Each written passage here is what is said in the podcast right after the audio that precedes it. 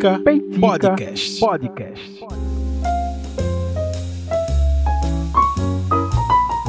E aí, gente, estamos de volta, começando mais um episódio do Peitica em mais essa sexta-feira.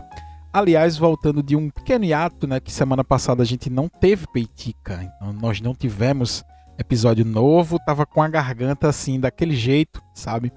É, ultimamente eu tô até é, tendo uma recorrência tanto de problema na voz quanto de ouvido. Não sei se é por conta da, de uma virose que eu tive, enfim. Eu não sei se é coincidência, enfim. É, semana sim, semana não, eu tô com um ouvido incomodando. Eu, não sei que problema é esse. Otite, não sei. Que, alguma otite dessa aí que é, de vez em quando meu ouvido simplesmente entope. Eu, eu já tenho um problema sério toda vez que eu vou pra piscina, pra praia, enfim. Eu tenho um problema no ouvido. Mas ultimamente tá. É, eu não fui, enfim, pra praia, pra piscina e tal, e de repente ele resolve parar de trabalhar. Mas é, ultimamente eu tô tendo essas paradas aí com, com o ouvido e a, com a garganta.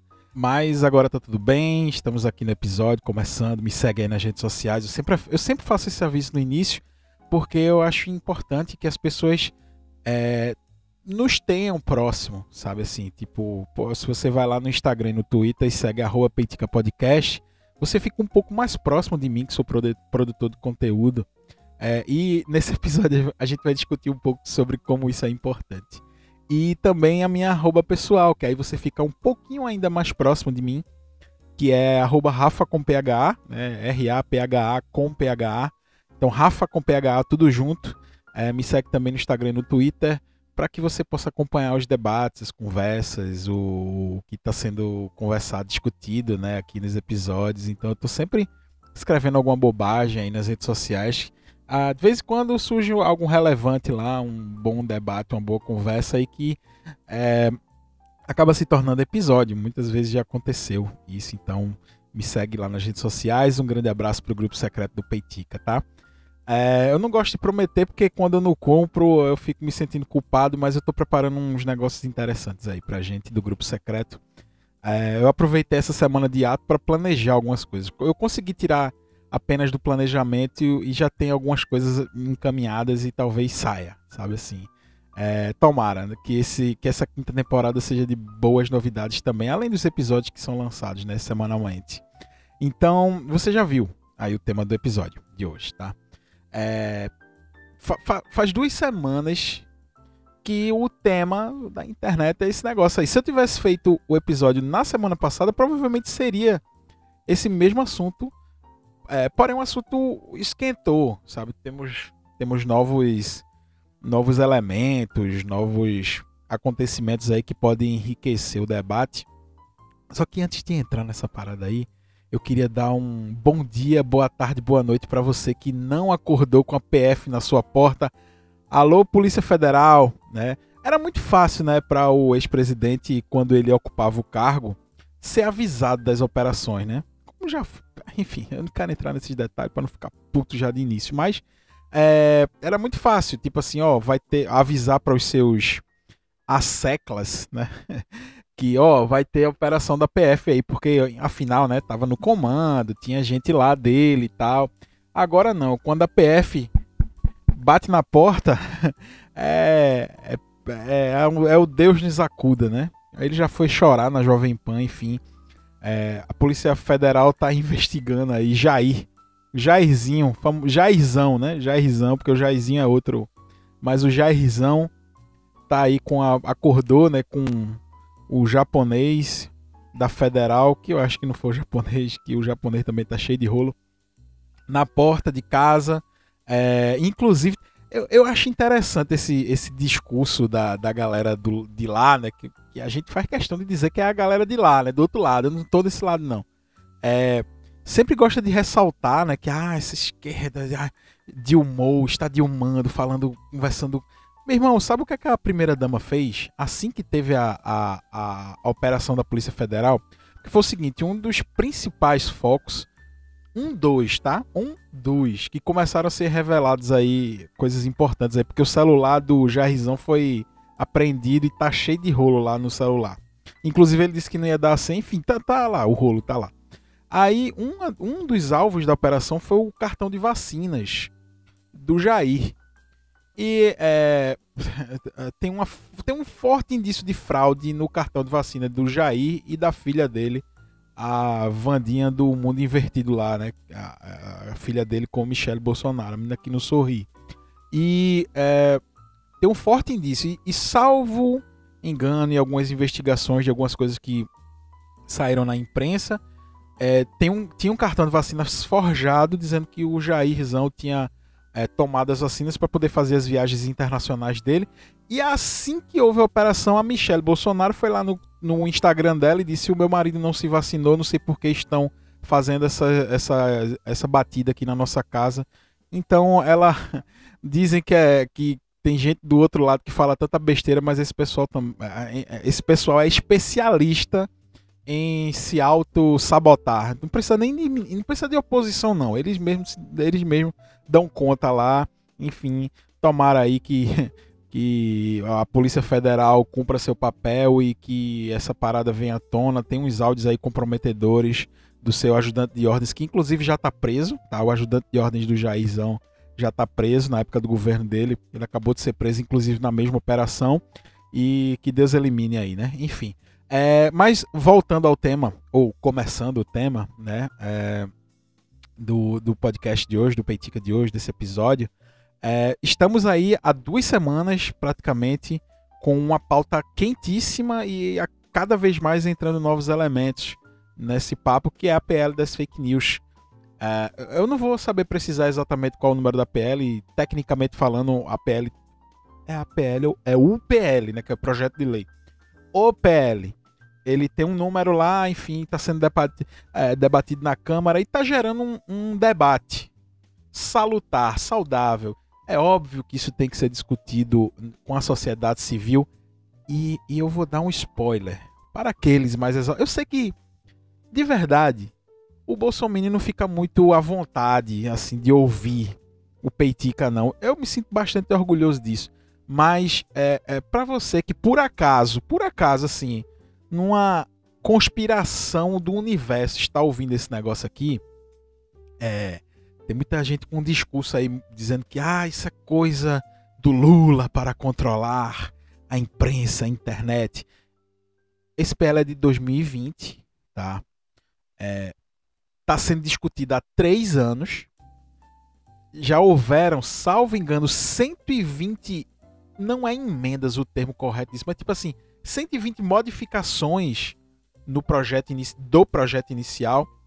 É, teve deputado de todos os espectros políticos que optaram e que opinaram e fizeram modificações no PL, tá? Todo mundo teve oportunidade, isso foi amplamente debatido na Câmara dos Deputados. Isso foi, é, enfim, isso não era segredo. Porém, né, como o Jairzão perdeu, né, as eleições, aí se cria um grande espantalho, né? Inclusive o Deltan Dallagnol, semana passada, ele publicou na sua conta pessoal lá do Twitter que atenção cristãos, é, segue alguns versículos da Bíblia que vão ser censurados pelo projeto de lei do Lula. É, a gente sabe o nome disso, né? É, a, gente, a, a gente pode dar nome a isso. O nome disso é histeria coletiva, que é, essa é a maneira que a turma de lá trabalha, criando factoides, criando narrativas para encaixar uma histeria dizendo, ó, a Bíblia agora vai ter páginas riscadas, porque gente, calma, tá? Assim, não é sobre isso PL. Eu não estou aqui para falar sobre o PL propriamente dito. Se informe, se informe procure órgãos de imprensa responsáveis, baixa o PL. Se você for no site da Câmara, eu acho que eu nunca fui, mas eu já vi em rede social o pessoal postando o PL. Mas se você for lá no, na Câmara, eu garanto que vai estar tá lá o negócio para você baixar. É fácil de achar. Tenho certeza que você vai achar com todas as alterações que o Congresso é, propôs e já está junto lá a, as correções e as alterações que, eles, que os deputados solicitaram. Vá lá, baixa a parada, leia que eu garanto, eu garanto que é, a, a, você vai conseguir formar sua opinião. E eu não estou aqui emitindo opinião sobre isso agora. A minha opinião e a minha conversa no Peitica dessa semana é sobre o papel das Big Techs nesse debate. Porque assim, tá? É, sempre tem um papo muito grande, tá? E, e, essas Big Techs, e quando eu falo Big Tech, eu acho importante a gente esclarecer o termo. O que são essas Big Techs? São grandes empresas de tecnologia. Assim, não tem muito mistério para falar sobre essa parada. São empresas de tecnologias, gigante, de tecnologia gigantescas, certo? Que detêm uma parcela imensa do público, como a Google, por exemplo, tá? E que neste momento, quando está sendo discutido um negócio importante que passou pela Câmara, passou pela sociedade, é, passou pelas pessoas que foram eleitas né, pela sociedade, nesse momento essas grandes operadoras de tecnologia no Brasil elas se posicionam. Então assim, é, se criou um mito o mito neoliberal, né, de que essas empresas elas cresceram e que elas promovem um ambiente que, é, é, é, que estimula um, um, um, livre pensar, né? Que essas, que essas plataformas, essas grandes plataformas de tecnologia estimulam um ambiente, elas, elas constroem um ambiente livre para o debate. Só que é, a Google, nesse momento, ela se posiciona, ela assume um lado. Então cai por terra é, esse, essa narrativa de que não, esses, esses ambientes são ambientes neutros, são pessoas que constroem, são pessoas que postam, porque o Google sempre foi desse, né? Tipo assim, toda vez que a água é, bate no bumbum do Google ali, sempre diz, ó, veja, nós não somos responsáveis pelo que é, transita dentro da nossa plataforma. Nós simplesmente entregamos, nós simplesmente entregamos o, o conteúdo que a pessoa está procurando. Só que nesse momento de debate, o Google vai lá e se posiciona. Tem diversas pessoas nas redes sociais fazendo denúncias dizendo que todo o conteúdo que aborda a, o PL das fake news, é, que é a favorável, ele sofre com engajamento. E todo aquele que apoia o PL, que, desculpa, todo aquele conteúdo que apoia o PL sofre com engajamento e todo aquele conteúdo que é contra o PL tem um, um desempenho importante nas redes, principalmente no Google. Porém, vamos ignorar isso. Vamos fingir que isso não aconteceu, como o próprio, a própria Google emitiu um comunicado dizendo não, isso é um absurdo e tal. Beleza, vamos fingir que isso não é possível, certo? E vamos observar o próprio papel do Google nesse ambiente de debate. E aí eu vou recorrer é, ao senhor Otávio Guedes, que é um comentarista da, da Globo News, tá? E eu gostaria muito que vocês ouvissem esse trecho aqui da fala dele no programa, eu acredito que de ontem, no estúdio I de ontem. É, você vai procurar ali no Google é, qualquer coisa e você esbarrou ali com uma espécie no que em jornal a gente chama de editorial. A minha. Só contextualizando que o, o Otávio Guedes, ele é mais conhecido como Guedinho, né? O que ele está comentando é que é o seguinte: o, a Google decidiu colocar na sua é, na, na, sua página inicial a seguinte mensagem: a PL das fake news vai, vai piorar a sua vida na internet. E distribuiu também para os produtores de conteúdo, só que do YouTube, que é da mesma plataforma da Google, de que se a PL for aprovada, eles vão sofrer porque vão ser mudadas as regras e tal. A Google se posicionou diante disso. E aí o comentário do Guedinho está baseado nisso. Opinião. Aí, assim, por que, que o jornal pode ter opinião e o Google não pode ter opinião? Vamos lá. Quando é órgão de imprensa, existe uma coisa chamada editor-chefe. Eu já fui editor-chefe de um jornal papel. Eu sentei o popozão no banco dos réus, 99% é, por coisas que eu não escrevi, conteúdo de terceiros. Alguns empregados do jornal, outros colaboradores. Né? Se escreverem, aí cometeram, é, na visão de quem foi atacado, é, crime de calúnia, de infâmia. Eles processavam o jornal e quem era processado era eu, editor responsável. E está certíssimo, está absolutamente correto. Então, o, o, órgão de imprensa ele tem um espaço em que ele vai colocar a sua opinião. Olha, aqui é o editorial, aqui é a minha opinião. É, então você pode, você vai lá, você espera que aquele órgão de imprensa tenha uma opinião sobre um assunto, você pode ler ou não, mas é, é esperado. Não é armadilha, não é uma pegadinha. Um, o, um dos principais argumentos dessa galera aí, né? Porque, aliás, é importante de se comentar isso, porque do nada apareceram super protetores da liberdade, né? Ah, estão querendo destruir a liberdade na internet, esse ambiente livre que nós temos. Eu acho que esses caras vivem no mundo da lua para achar que realmente existe um ambiente completamente é, fora de qualquer opinião ou qualquer tendência. Para mim, essas pessoas.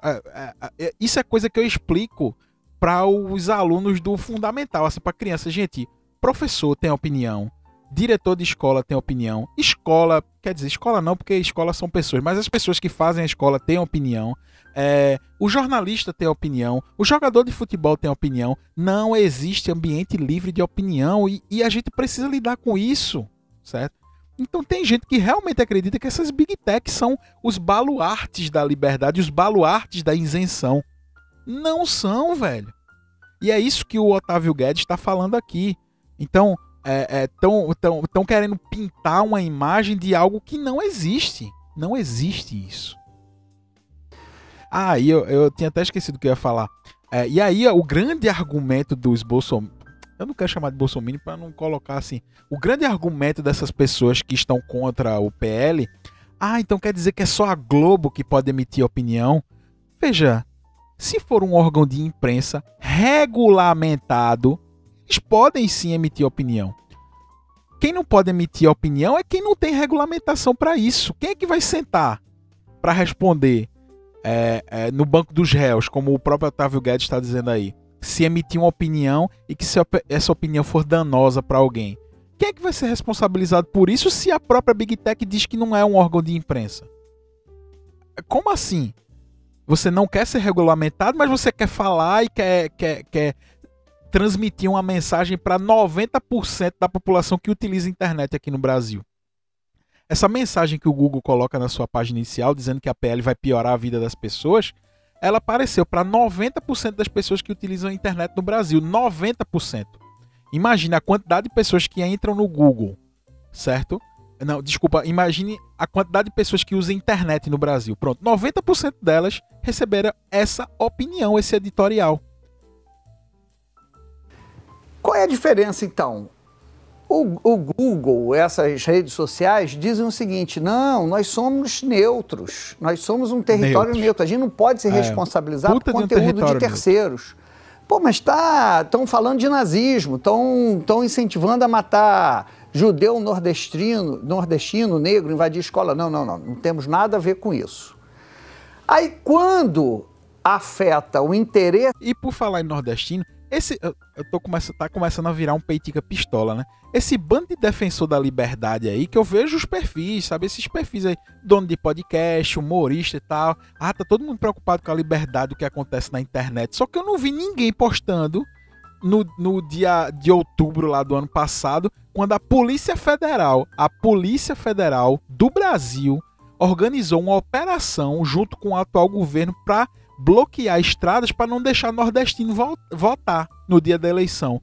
Eu não vi um desses que estão aí sendo o baluarte da liberdade. Eu não vi um deles criticar essas operações no dia. Agora que estourou o escândalo, o chefe da Polícia Federal está preso, dizendo que está passando mal para sair da prisão. Esse cara está preso hoje e, eu, e, até hoje eu não vi ninguém dizendo assim: poxa, não deixaram, não, não queriam que o Nordeste fosse votar. É, cadê a liberdade nesse momento? A liberdade só é, só é importante quando lhe é conveniente.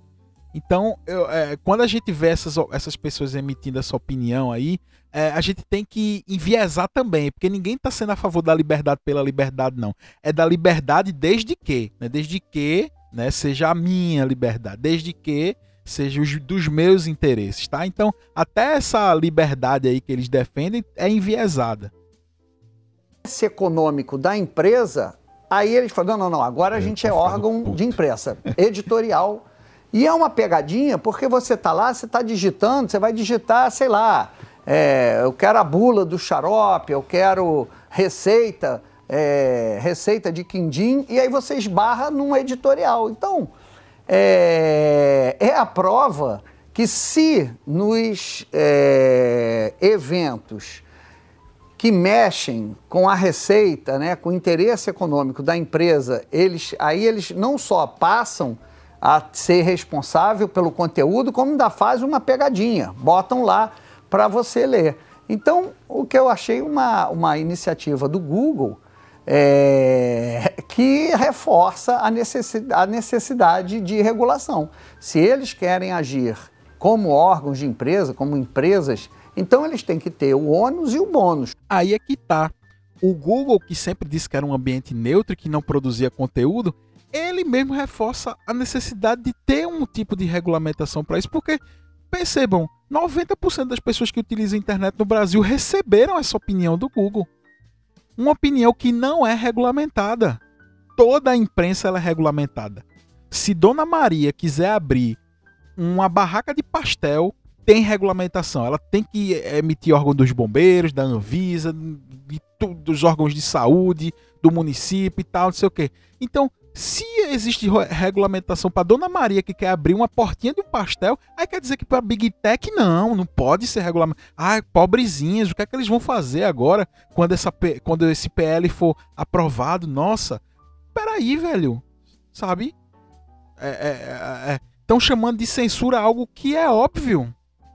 E eles, e eu não, eu não queria entrar, eu não queria emitir é, é eu não queria entrar nesse debate do, da importância ou não do PL agora, que tem muita gente debatendo isso na internet. Tem O que eu quero chamar a atenção aqui é que esse tipo de empresa gigantesco. Veja, eu estava eu tava assistindo um, um documentário né, na Netflix que chama é, Privacidade Hackeada. Foi um sucesso aí alguns anos atrás, é, que analisa aquele grande esquema lá da Cambridge Analytics com o Facebook e tal. Tem uma das pessoas lá que é, meio que, sabe a deleção premiada, ela estava envolvida no esquema, resolveu sair, enfim. Um, depois vocês assistem lá que vocês vão entender quem é. A pessoa disse, ó, hoje em dia, é, dado vale mais do que ouro. Os dados valem mais do que ouro. Tem 2,5 bilhões de pessoas num lugar, entre aspas. Imagina um, até o documentário faz essa, essa parábola aí. Documentário imagina um país com 2,5 bilhões de pessoas e que não, não votam para saber quem é o líder, não decidem como aquele lugar vai se comportar. Pois é, as redes sociais são isso, são 2,5 bilhões de pessoas que estão num ambiente aos quais não tem nenhum tipo de estão ao bel prazer dos donos dessas grandes empresas, dos seus interesses e assim por diante. Então, quando um país como o Brasil, ah, e detalhe, é, esse tipo de regulamentação ele não é inédito no Brasil, tá? Se você for estuda, vai lá pesquisa, tem outros países, é, países da União Europeia que têm regulamentações parecidas com essas do Brasil, que, que estão propondo agora. Parecidas, óbvio que não é a mesma coisa. Cada país tem a sua particularidade, mas outros países têm esse tipo de regulamentação é, com as particularidades presentes lá naquele lugar. Então aqui tem gente assumindo aqui uma posição de defesa dos pobrezinhos da Google. Ah, o que será da Meta, do Facebook? O que, é que será do WhatsApp se esse negócio for aprovado? Nossa, quanto nós vamos perder com isso? Velho, acorda. Tem consciência da tua classe social, tem consciência de onde tu tá, tem consciência do poder dessas pessoas com os dados de bilhões de. de tem consciência do, do poder dessas empresas com dados de bilhões de pessoas lá. Tem, tem consciência disso, brother certo? O ônus lá, é fazer o editor-chefe sentar lá no banco de réus. O que não dá é para você passar, é, ter receita, dizendo que, olha, eu sou neutro. E mais, e mais, com os algoritmos, você pode é, contaminar o debate público. Você pode sugerir, por exemplo, privilegiar um tipo, impulsionar um tipo de conteúdo. Esse documentário que eu, que eu citei é claro quanto a isso o privacidade hackeada. O que é que a campanha do Donald Trump fazia? E isso não, não é uma opinião que eu estou dando aqui, é o que é levantado no documentário, inclusive até o próprio chefão lá, do, o Steve Bannon, foi preso por isso. O que é que eles faziam? Olha, quais são os estados que a gente está perdendo? Esse aqui, sei lá, Michigan, certo? Dentro do estado do Michigan, quais são as delegacias? Porque lá é diferente, né? Não são colégios eleitorais, são chamados de delegacias. Quais são as delegacias onde a gente pode trabalhar, onde tem pessoas indecisas, onde tem pessoas com fragilidade no seu voto, na segurança do seu voto? Ah, essas, essas e essas delegacias. Vejam o nível que chega. E aí, beleza, identificamos quais os estados que a gente precisa virar, quais as delegacias, ou seja, as cidades especificamente a gente precisa virar, certo? O que é que a gente precisa produzir de conteúdo para mudar a opinião dessas pessoas? É assim que essas big techs trabalham, a Cambridge Analytics. E eles só conseguem isso com o auxílio da Google, do Facebook, do Instagram, da Meta, né, do WhatsApp.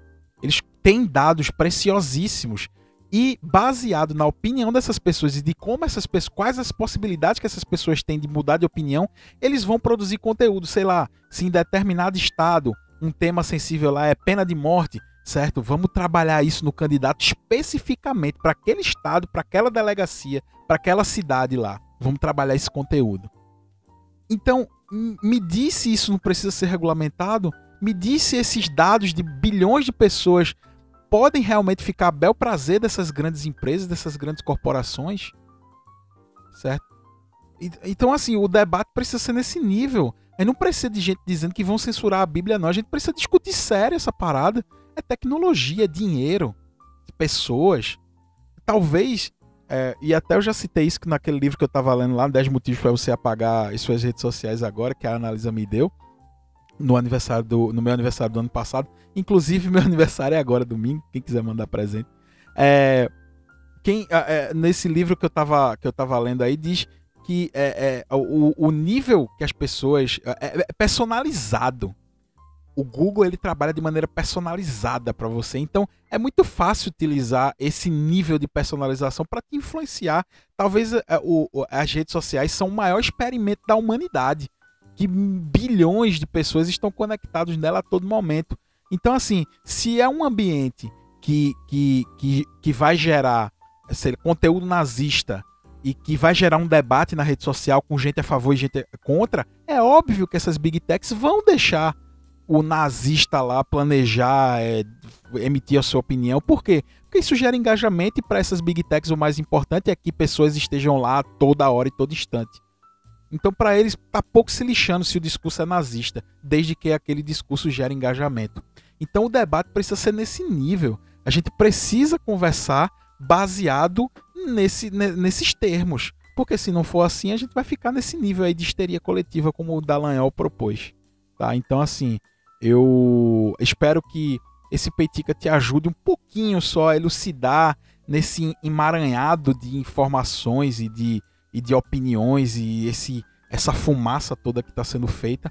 É, a, a, a maior. A, o, o, o, que o Peitica de hoje te instigue a sair dessa posição de inércia e buscar informação para poder decidir qual o teu lado dessa história. Não quero que você siga o que eu digo, eu só quero que você simplesmente saia dessa sua posição de conforto e pense um pouquinho sobre tudo isso que está acontecendo, tá? É, a gente está no meio de um, de um de ambientes, principalmente virtuais, que muitas vezes são bastante tóxicos. A gente conversa muito sobre isso aqui no Peitica, então acredito que é importante a gente pensar sobre isso. Se você gostou do Peitica dessa semana, compartilha com alguém. Se você quer falar comigo, conversar comigo sobre isso, me manda mensagem e eu estou esperando aqui essas opiniões para a gente poder enriquecer ainda mais essa conversa, esse debate. Valeu, gente. Até a próxima semana com o próximo Peitica. Até mais.